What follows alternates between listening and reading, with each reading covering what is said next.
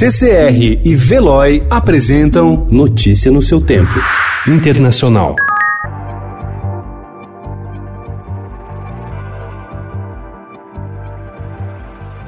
O primeiro-ministro de Israel, Benjamin Netanyahu, e seu rival, Benny Gantz, fecharam ontem um acordo para formar um governo de emergência em meio à pandemia do coronavírus. A decisão põe fim a um ano de paralisia política, marcada pela ausência de maioria no parlamento após três eleições e consolida Netanyahu no poder mais uma vez, mesmo após o premier ter sido indiciado por corrupção.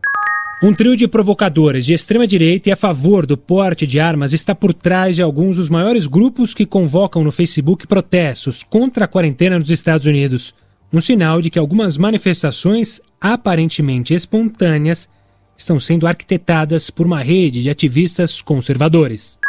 Nova-iorquinos que viram seus planos frustrados pela pandemia de coronavírus já podem preparar as alianças. No estado mais afetado dos Estados Unidos, o vírus não impede ninguém de casar. O governador Andrew Cuomo anunciou no fim da semana que casamentos serão permitidos por teleconferência, ou seja, utilizando serviços como Skype ou Zoom.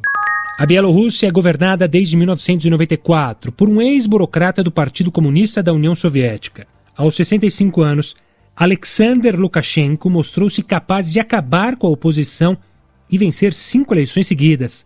Mas, diante de um inimigo invisível, como o novo coronavírus, sua melhor estratégia é fingir que nada está acontecendo. Para conter o surto, ele ainda sugere sauna uma ou duas vezes por semana. Notícia no seu tempo. Oferecimento CCR e Veloy.